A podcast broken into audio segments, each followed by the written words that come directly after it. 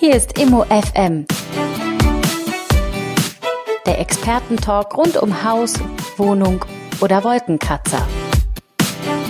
Mirko Otto, öffentlich bestellter und vereidigter Sachverständiger, ist der Mann mit den Antworten und Chef der Sachverständigen-Sozietät Otto und Kollegen in Berlin. Jetzt für Sie auf Sendung.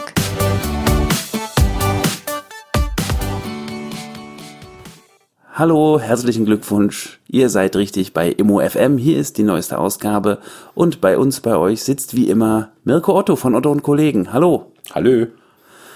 Ah, April, was gibt's Neues? Über Mietpreisbremse und Bestellerprinzip haben wir ja schon geredet.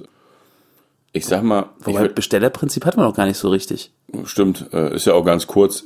Den Makler bezahlt jetzt immer der Vermieter. Okay, wie findest du? Geht so. Also in vielen Märkten funktioniert das ja sowieso schon so, weil da, wo es eben mehr Nachfrage als Angebot gibt, äh, da ist das so. Und in anderen Märkten ist es halt so, dass der Mieter das bezahlt hat. Aber heute geht's ja um ein ganz anderes Thema. Wie immer natürlich aus dem Kreis der Immobilien. Was hast du dir da vorgestellt? Äh, Arbeitstitel, wie macht man alte Omis glücklich? Oder ähm, was ist mit Leuten, die den Rat, dass das Eigenheim eben doch nicht die beste Wertanlage ist, äh, in frühen Jahren, weil sie den Rat nie gehört haben, eben nicht wahrgenommen haben und jetzt in einem Haus sitzen und diverse Probleme haben. Gut, das war jetzt für mich ein bisschen zu nebulös. Ich glaube, das mit Oma und glücklich hat mich jetzt schon ein bisschen ins Ausgespielt. Nee, also wo, worum geht's tatsächlich? Es geht, äh, Es geht um eine Beobachtung, die ich gemacht habe ähm, im Laufe der Jahre, dass äh, sehr häufig zu sehen war, dass äh, tatsächlich alte Oma, alter Opa in einem Haus wohnen, ähm, dort verwurzelt sind im besten Sinne des Wortes und auch nicht raus wollen, ähm, aber bestimmte Sachen eben im Alter immer schwerer werden, zum Beispiel Treppen steigen, zum Beispiel äh, äh, in die Wanne steigen, das geht halt äh, mit zunehmendem Alter immer schlechter Gartenpflege. Äh, Gartenpflege ähm, und, und, und, und, und. Da gibt's also eine ganze Reihe von Punkten, die eben schwierig sein können und schwierig werden mit dem Alter. Fenster putzen, großes Haus sauber machen, etc., etc. Also es sind ja viele Punkte, die da zusammenkommen, plus ein Mangel an äh, Liquidität. Man hat zwar Vermögen, also wenn die eine Vermögensbilanz machen würden, oftmals ist das Haus bezahlt oder weitestgehend abbezahlt, aber man hat eben nur eine beschränkte Rente. Und das ist halt durchaus, äh, ja, das ist beschränkt halt. Ne? Und jetzt? Ja, und da gibt's Wege raus und ich wollte so ein paar ähm, Denkansätze mal schaffen. Das muss man sich tatsächlich im Einzelfall angucken, was für den Einzelnen sinnvoll ist, weil es ja auch was mit Lebens- und Nachfolgeplanung zu tun hat, weil es was damit zu tun hat, will ich da noch lange wohnen oder ist vielleicht wirklich der Schritt, dass mir jemand hilft, äh, in eine altengerechte Wohnung umzuziehen, dann vielleicht besser. Das hängt also auch von der Mobilität der Leute ab, ähm, von dem Grad an äh, Beschwerung, die sie haben. Also jemand, der eben sich schon nur noch mit dem Rollator fortbewegen kann, da ist dann vielleicht tatsächlich der Punkt gekommen, wo man mal drüber nachdenkt, ob man nicht in eine altengerechte Wohnung umzieht, weil ein zwei- oder dreigeschossiges Haus eben halt einfach mal selbst mit Einbau von Treppenliften irgendwann sehr beschwerlich wird. Und es kann auch sein, dass man jemand nur, nur in Anführungsstrichen einfach ins Rentenalter kommt, äh, sich die finanzielle Situation verändert und er einfach wissen will,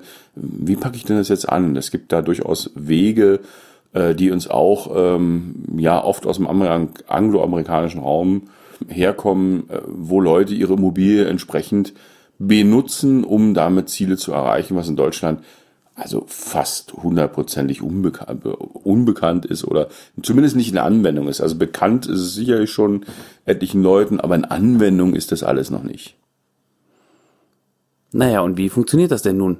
gibt verschiedene Stufen. Also erstmal muss man sich klar machen, dass man ja ein Asset, wie es der Engländer oder der Amerikaner sagen würde, hat, also ein, ein Vermögenswert hat, der eben nicht so ohne weiteres liquide ist. Man hat unter Umständen einfach nur Bedarf, diese Liquidität zu ziehen. Das kann man jetzt ganz einfach, man nimmt ein Darlehen auf. Ne, sagt, meine Kinder ähm, erben, ganz klar, sollen auch erben und jetzt ist mein Haus als Beispiel 500.000 Euro wert, da kriege ich von jeder Bank immer 200.000 Euro und äh, habe damit eine Liquidität, mit der ich dann meinen Umbau machen kann, mit der ich äh, ähm, auch äh, laufend die Raten zahlen kann, alles gar kein Problem. Das ah, okay, du sprichst jetzt gar nicht von Lebenshaltungskosten, sondern tatsächlich von, von, von äh, altersgerechtem Wohnen, das meinst du? Äh, sowohl als auch. Es gibt ja auch den Fall, wenn wir gleich drauf kommen, es gibt ganz verschiedene Fallskonstellationen. Ich kann die jetzt alle nur mal anreißen und kann auch nur empfehlen, dass sich jemand, der in der Situation ist, da was verändern zu wollen, schrägstrich zu müssen, einfach mit jemandem wie mir, also einem guten Immobiliensachverständigen zusammensetzt und sagt, äh, ich habe folgendes Problem, so und so sieht's bei mir individuell aus. Das können wir jetzt nicht in allen Einzelheiten und Facetten hier im Podcast klären. Wir können nicht jede mögliche Konstellation klarstellen. Nee, nee, okay, ich wollte bloß fragen, ist es denn tatsächlich möglich, weil da bin ich zu lange raus, kann man sagen, ich bin irgendwie Ende 60, Anfang 70, ich habe ein abbezahltes Haus äh, und jetzt nehme ich 100.000 auf für Lebenshaltungskosten. Geben Banken das überhaupt noch, auch wenn sie die, die Sicherheit ja hätten? Wenn die Sicherheit entsprechend in einem Verhältnis ist, dann ist das machbar. Es ist nicht Weil leicht. Das ist ja bloß noch Pfandleihe, das ist ja kein Kredit mehr, die haben das ja kein ist Pfandleihe, Einkommen. Ja, das ist richtig, aber das, das, das geht tatsächlich. Also es geht auch ratierlich. Es gibt die ersten Banken, die das anbieten, eine sogenannte Reverse Mortgage. Äh, mhm. Das heißt also, man kriegt das Darlehen, was man da aufnimmt, nicht auf einmal ausgezahlt, sondern eben in Raten. Und dafür hat die Bank eine bestimmte Sicherheit im Grundbuch. Auch das gibt's ganz selten, aber es gibt's. Da muss einem klar sein, dass es natürlich äh, äh, viel gelaufen ist, weil das wird allerhöchstens einen kleinen Teil der Banken geben, die das mitmachen. In deinem Beispiel um den 70-Jährigen, der eben nicht eine ausreichende Rente hat, das zu ermöglichen, das ist schwierig. Das ist ich wollte gerade sagen, weil so habe ich ja Bank noch gelernt, dass es halt heißt, Kredit heißt, du machst eine Firma auf oder du kaufst dir ein Haus, in dem du lebst und sparst die Miete, aber dass es ja irgendeine Rückführungsabsicht gibt. Dass die Rückführungsabsicht ist, naja, gib mir doch mal Kohle, ist doch egal, ihr wisst ja, ihr kriegt die durch den Verkauf des Hauses immer wieder. Also ganz ehrlich, mein alter Dienstherr Deutsche Bank, da haben wir gelernt, wir machen sowas nicht. Also es wird auch für die meisten Banken zutreffen, aber es gibt ja auch die Möglichkeit, das durchaus bei privaten Kapitalgebern zu platzieren. Auch das muss man sich ja angucken. Ist ja eine Nee, nee, schon klar. Es ging, ging, ging, ging nur darum, ich will nicht, dass jemand rumredet und denkt, wenn ich alt bin, äh, kann ich ja mein Haus einfach Stück für Stück an die Bank zurückverkaufen. So easy ist es ja nun weiß Gott nicht. Nee, so, so äh, bitte gar keine Frage. Also wie gesagt, das, das gilt dann immer für einen ganz erstrangigen, ganz kleinen Teil, wo die Bank eben hundertprozentig gesichert ist wo der Bank faktisch nichts passieren kann. Hm. So, da gibt es auch Privatanleger, die sowas äh, äh beleihen, zum Beispiel, das, also die sagen, ja, ich habe 100.000 Euro, wenn ich darauf 5% Zinsen kriege, warum soll ich das nicht machen? Ich bin ja erstrangig abgesichert in einer entsprechenden grundbuchlichen Sicherheit. Das wäre eine Möglichkeit, ist aber eine, die tatsächlich schwierig umzusetzen ist und viel Laufereien erfordert, muss man ganz ehrlich hm. zugeben, ist nicht so ganz einfach. Hm. Die nächste Variante ist der Verkauf mit einem Wohnungsrecht. Also wenn jemand sagt, ich will jetzt nicht unbedingt jemand was vererben, bin ich nicht interessiert, ich habe vielleicht keine Erben, fällt sowieso alles an den Staat oder geht zum, keine Ahnung, Kinderschutzpunkt, äh, äh, äh, Tierheim oder sonst irgendwo. Und ob die jetzt viel oder wenig bekommen, hm, ist mir jetzt nicht so wichtig, dann verkauft man, behält sich aber ein Wohnungsrecht vor. Auch das ist nicht üblich und daher nicht sehr weit verbreitet. Da muss man auch den, den Wert eines solchen Hauses dann entsprechend äh, bestimmen. Ähm, das ist nicht so ganz einfach, aber alles machbar. Ähm, da muss man ganz ehrlich sagen, gibt es natürlich auch einen Markt für, wo jemand sagt, na pass auf, äh, ich bin jetzt, ich bin 45, ich könnte jetzt Geld investieren und ich kaufe das und habe dann eine 70-jährige Oma und weiß, äh, Statistisch lebt die noch 15 bis 20 Jahre. Und in 20 Jahren bin ich Rentner, das heißt, in 20 Jahren fällt mir da mal ein Grundstück zu, was ich dann verkaufen kann. Dann ohne das Wohnrecht, damit hat es eine Wertsteigerung. Und ähm, das ist für mich eine vernünftige Anlage. Geht ja auch, wäre eine Variante. Aber auch immer noch ganz schön ungewöhnlich. Ungewöhnlich, machbar. Alle Regelungen, das muss ja, das muss, das nochmal zum äh, Eingang. Alle Möglichkeiten, über die wir jetzt hier laut nachdenken, sind ungewöhnlich in Deutschland. Okay. Sie sind nicht üblich. Üblich ist eben, die älteren Leute harren in ihren Häusern aus, darben teilweise etwas und sagen, aber dafür vererbe ich es meinen Kindern. Das ist eine super Idee. Unbelastet vor allem. Unbelastet, ist eine super Idee, aber hm, also mal als Beispiel, äh, es wäre ja auch möglich, das den Kindern zu übertragen, auch mit Wohnungsrecht, und die nehmen dann einen Kredit auf und zahlen mir dafür eine Rente.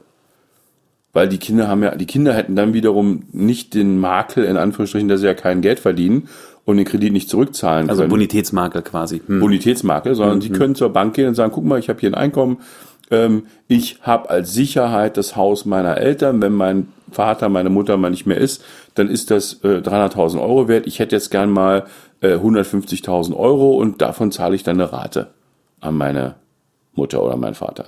Und dann haben sie zwar nur die Hälfte quasi geerbt, aber es steht ja auch nirgendwo, dass man den Kindern das maximal Möglichste vererben soll, damit man selber äh, bis zum Lebensende sich nur noch die Aldi-Leberwurst aufs Brot schmieren kann. Und das Brot sollte auch von vorgestern sein, weil das gab es im Sonderangebot. Das ist ja nicht Sinn und Zweck der Übung.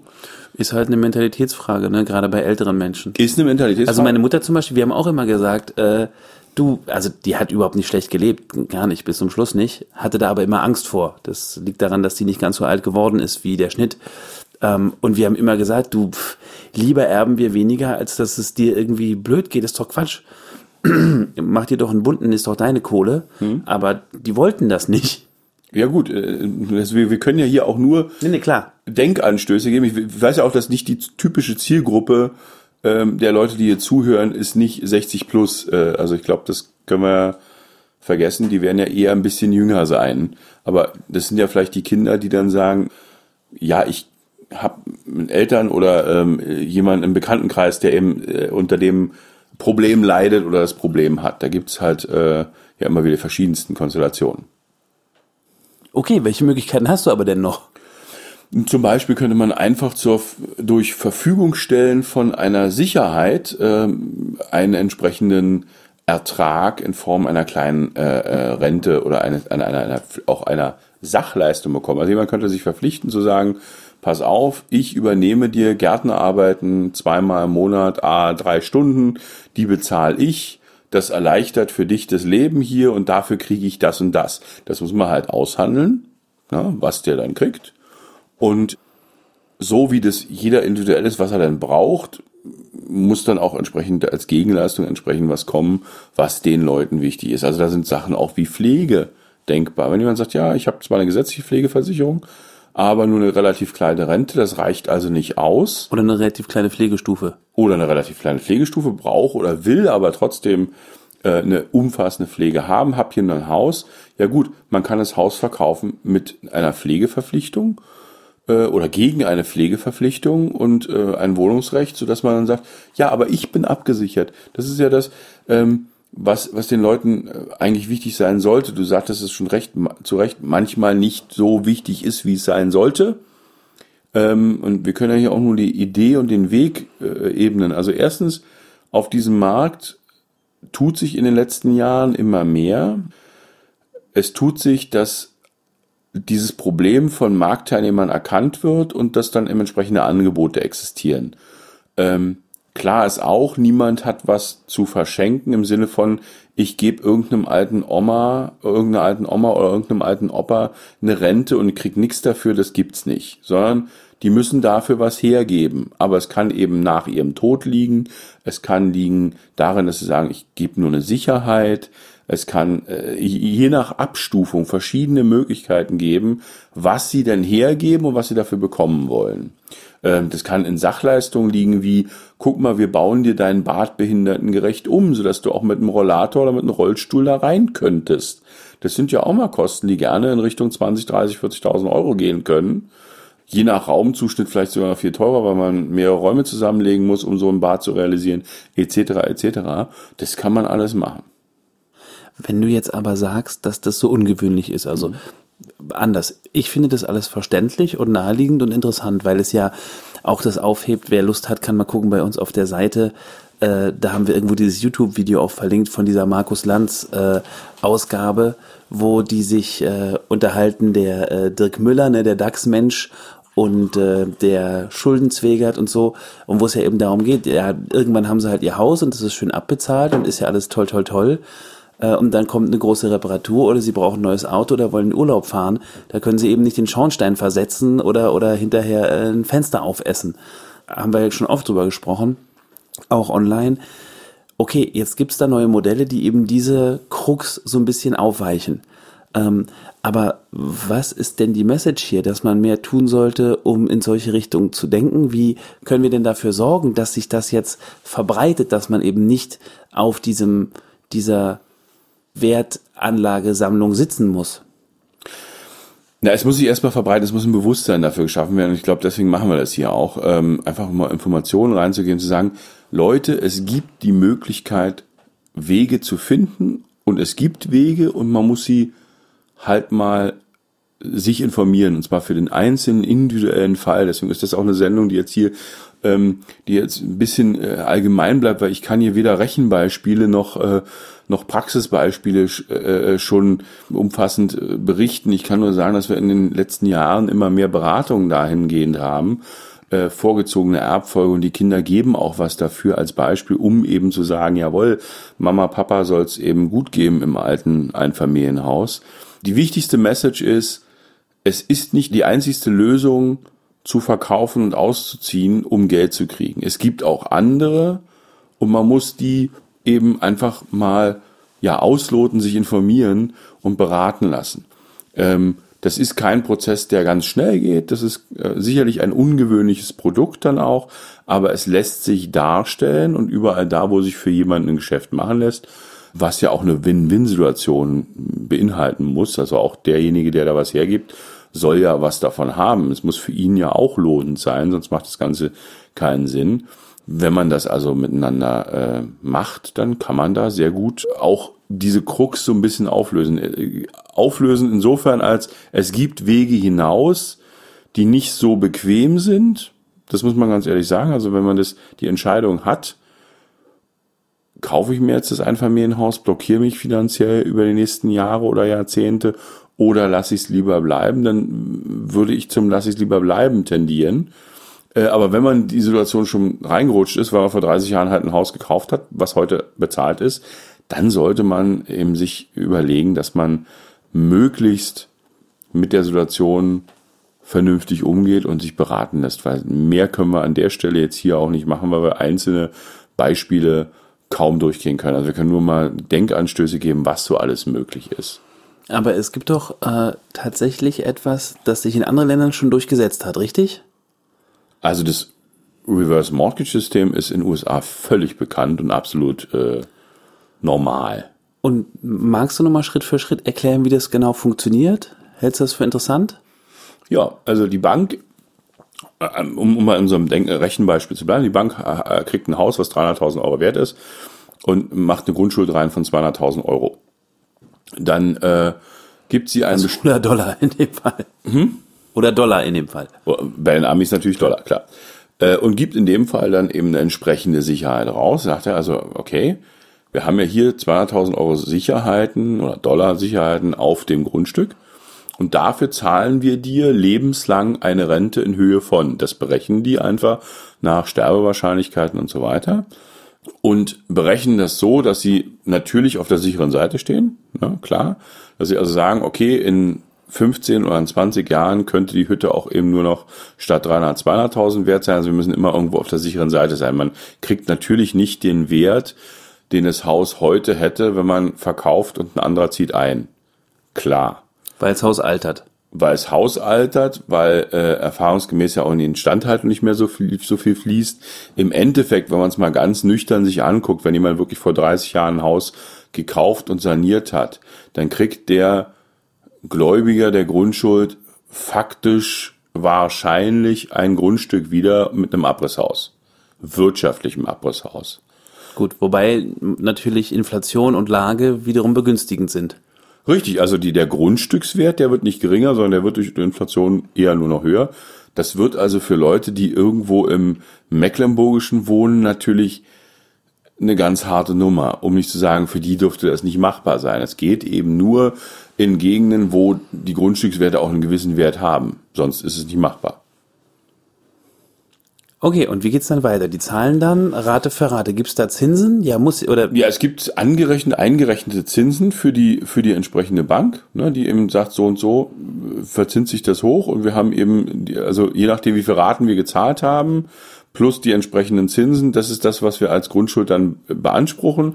Dann erbt jemand das Haus und ähm, die haben eine eingetragene Grundschuld von 200.000, haben aber als Beispiel nur 100.000 Raten plus Zinsen bekommen. Dann kriegt also, wenn derjenige das Haus dann verkauft, diese 100.000 muss er an die Bank abführen, dafür löschen die die Grundschulden, den Rest kriegt er. Er kriegt also weniger vererbt als in dem in Anführungsstrichen Normalmodell, wo sich Mutter äh, eben äh, weiter hungernd äh, in dem sei, Haus bewegt hätte. Es sei aber denn, er könnte es auslösen.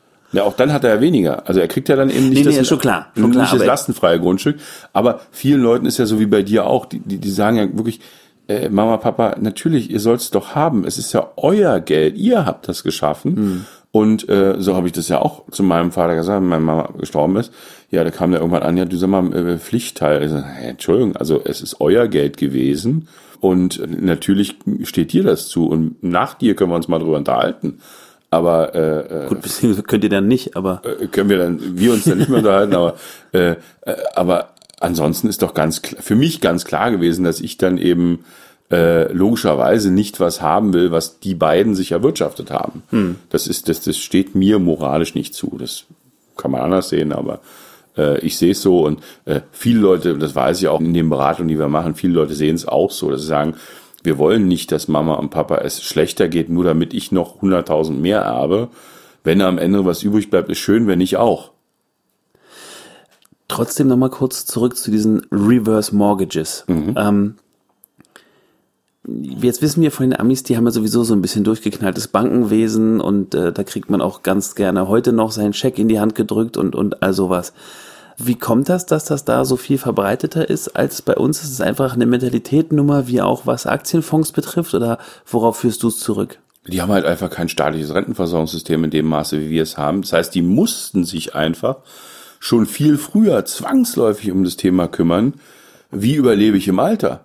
Das heißt, die Amis sind da, wo wir immer erst noch hinkommen. Die Amis sind auch da Vorreiter, wo wir erst noch hinkommen, weil ich meine, das ist ja genau die Message heutigen Rentnern geht's ja verhältnismäßig gut. Ähm, es wird denen in der Zukunft, wenn die sich mal quasi eine Generation weiter nach, äh, nach unten äh, anschauen, wird's denen, die heute 40 sind und in 20 oder 25 Jahren Rente gehen, wird's bei weitem nicht mehr so gut gehen. Das bin ja ich. Ja. Äh, sieh an. So, und darum ist das dann da verbreiteter oder also die Amis haben halt, die haben halt nicht ein staatliches System, wo es eine Altersrente äh, äh, vom Staat gibt, die in einer durchaus auskömmlichen Höhe da ist. Da gibt es manchmal Betriebsrenten, äh, da gibt's äh, auch ein paar Pensionen, aber so grundlegend, wenn da halt keine Rente oder nur eine ganz geringe Rente hast, deswegen gehen die Amis auch mit 75 noch arbeiten, weil die müssen sich dann für ihre Medizin äh, teilweise noch einen Halbtagsjob suchen und äh, mhm. machen das eben, äh, weil es anders nicht geht. Und wer da Immobilienbesitz hatte, hat sich natürlich schon frühzeitig dann eben oder hat dann geguckt, wie kann ich denn das jetzt versilbern, ohne dass ich eben ausziehe und verkaufe, weil eben, wie das schon heißt, einen alten Baum verpflanzt man nicht so leicht. Mhm. Äh, da, ist, da sind bestimmte Bindungen, auch emotionale Bindungen dran, nach dem Motto, ich, also das höre ich ja immer wieder, mich kriegen sie hier nur mit den Füßen voran raus, heißt dann, ja, ich will hier bleiben, bis ich sterbe, bis mhm, die Augen klar. zumache. Das kenne ich, das ist auch ja völlig nachvollziehbar. Ähm, das können wir Jüngeren uns vielleicht heute noch nicht vorstellen. Ich kann mir ja gut vorstellen, dass es mir dann ähnlich geht, wenn ich mal irgendwo 30 Jahre gewohnt habe, dass ich dann sage, hier nicht mehr raus oder so. Obwohl du ja eigentlich sogar, finde ich, fast auffallend oft umziehst. ja, das ist, äh, hat sich in den letzten Jahren halt so ergeben. Gut, ja, also. Und denkst du, dass es ähm, Mentalitätsprobleme gibt, dass es in Deutschland ankommt?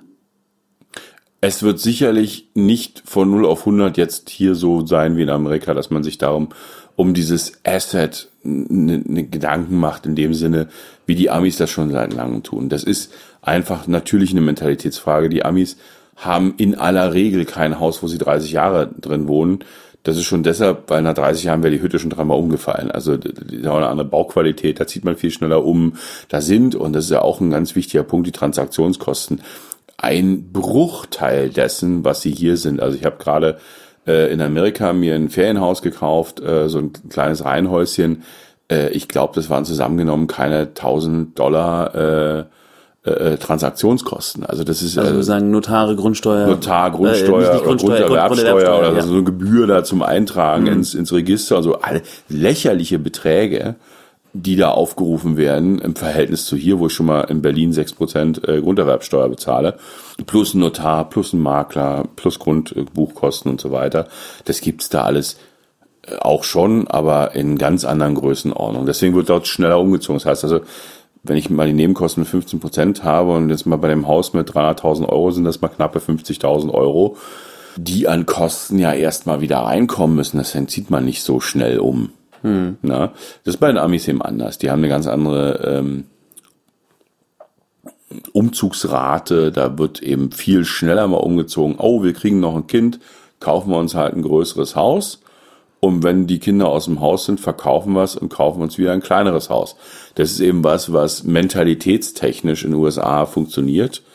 Und wo man hier sieht, nee, da wohnt eben die alte Oma auch noch auf dem Haus mit 250 Quadratmetern, wo sie ihre drei Kinder mal großgezogen hat, äh, mit Mann und äh, Hund und drei Kindern. Und heute wohnt sie da alleine, weil eben mentalitätsmäßig sie da eben nicht so weg will. Das ist ihr Heim. Und das ist ja auch in Ordnung. Das ist ja so, wie das jeder möchte. Und wenn das in den USA jetzt äh, so gemacht wird, das ist aber nicht so, dass das auch immer schlechte Konditionen bringt. Nein, das ist ja Das eine das heißt- Win-Win-Situation. Nein, nein, nein, ich meinte damit, ähm, wir hatten ja gesagt, da werden auch Zinsen draufgenommen und nun könnte man sich ja überlegen, das ist ja unter Umständen ein Produkt, was Leute machen, die so ein bisschen auf dem Weg zur Notsituation sind, sage ich mal. Nicht unbedingt. Also ich meine, klar gibt es natürlich auch die Leute, die es gar nicht nötig haben, sich da Gedanken drauf zu machen. Nee, ich meinte damit, die Zinsen, die die berechnen, sind aber auch so, als würde man sich Geld leihen für einen Hausbau oder für Ja, ja, irgendwas genau. anderes. Also Das wir haben da ganz normale Zinsraten, die sind halt insgesamt höher als in Deutschland, klar. Warum? Das kann ich nicht sagen. Also die amerikanischen Zinsen haben andere Risiken, äh, weil so die Leitzinsen sind ja auch nicht so wahnsinnig hoch. Aber amerikanische Zinsen sind deutlich höher als unsere in Deutschland. Deutlich, dramatisch. Okay. Äh, Zumindest im Moment. Also Tja, also es gibt Wege, wie ähm, das Betongold tatsächlich ankratzbar ist, sag ich mal. in Scheibchen abschneidbar. Nicht so ganz einfach wie, wie, wie, wie ein Käse, aber Okay. man kann schon was damit tun. Hast du denn noch andere Möglichkeiten, Beispiele für sowas? Ja, die Beleihung zur Verfügungstellung von Sicherheiten. Es kann zum Beispiel für Unternehmer sehr interessant sein.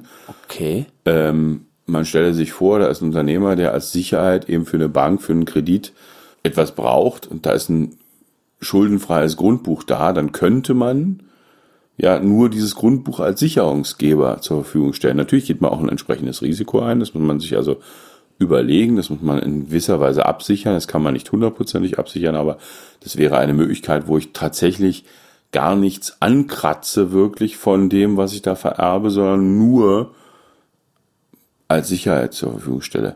Ungewöhnlich, selten, noch viel seltener als die Varianten mit, mit äh, Wohnungsrechtsverkauf etc., aber möglich. Okay. Guck einer an. Tja, aber heißt doch, jeder kann mal darüber nachdenken. Ich denke, es wird ja oft so sein, dass Menschen, die uns zuhören, eher die sind, die dann mit ihren Eltern drüber sprechen. Das, das ist wohl eher, ja. Also, das, ähm, wenn, wenn da draußen eine Omi, ein Opi an ihrem äh, iPod äh, sitzen, dann äh, herzliche Grüße, aber es dürfte eher die Minderheit äh, sein, glaube ich. Also guck doch mal, ähm, man kann tatsächlich auch immer noch an Geld kommen, ohne dass man irgendwas Halbseidendes macht, oder? So kann man es doch zusammenfassen. Ja, das sind einfach neue, in Deutschland bisher halt nicht bekannte oder nicht sehr bekannte Formen der Verwertung von Vermögen. In Klammern, es gibt es schon in landwirtschaftlichen Bereichen, ist das sehr, sehr üblich. Also im landwirtschaftlichen Bereich wurde der Hof vom Bauern übergeben gegen Altenteil und Wohnrecht und so weiter. Altenteil hieß, der wurde also mitversorgt. Wohnrecht, na klar, der hat dann eben auch seine kleine Wohnung dort gehabt. Äh, und, und, und das- ging alles. Ne? Äh, das gab's im landwirtschaftlichen Bereich halt schon. In den Städten faktisch kaum. Da gab es lediglich oder gibt es lediglich als bisher als Übertragungsmöglichkeit, um steuergünstig quasi Freibeträge für die Erbschaftssteuer auszunutzen. Also auch das ist ja ein, ein Punkt, den, den man vielleicht mal hier noch als Gedankengang äh, haben sollte. Man hat alle zehn Jahre die Freibeträge der Erbschaft und Schenkungssteuer neu. Wenn ich also heute 60 bin und sage, gut, mir geht's gesundheitlich noch in Ordnung und ich möchte was auf meine Kinder übertragen, dann ist auch eine Möglichkeit zu sagen, jawohl, ich übertrage mein Haus, behalte mir ein Wohnungs- oder ein Niesbrauchsrecht vor. Das heißt, ich kann da weiter wohnen. Das Haus gehört mir schon lange nicht mehr. Und wenn ich dann zehn Jahre überlebt habe, dann dürfen meine Kinder auch wieder einen weiteren Betrag steuerfrei äh, bekommen. Das heißt, man nutzt diese Freibeträge mehrmals aus. Das wissen Steuerberater ganz genau. Also im Zweifelsfall, dass sie also etwas mehr Vermögen haben, sollten sie darüber nachdenken, dass man sowas auch tun kann. Ist angekommen der Punkt, oder? Jo, hoffe ich doch. Alles klar. Dann äh, sagen wir schon Tschüss für heute? Jo. Sagen wir Tschüss für heute. Tschüss. Mach's gut, bis zum nächsten Mal. Tschüss.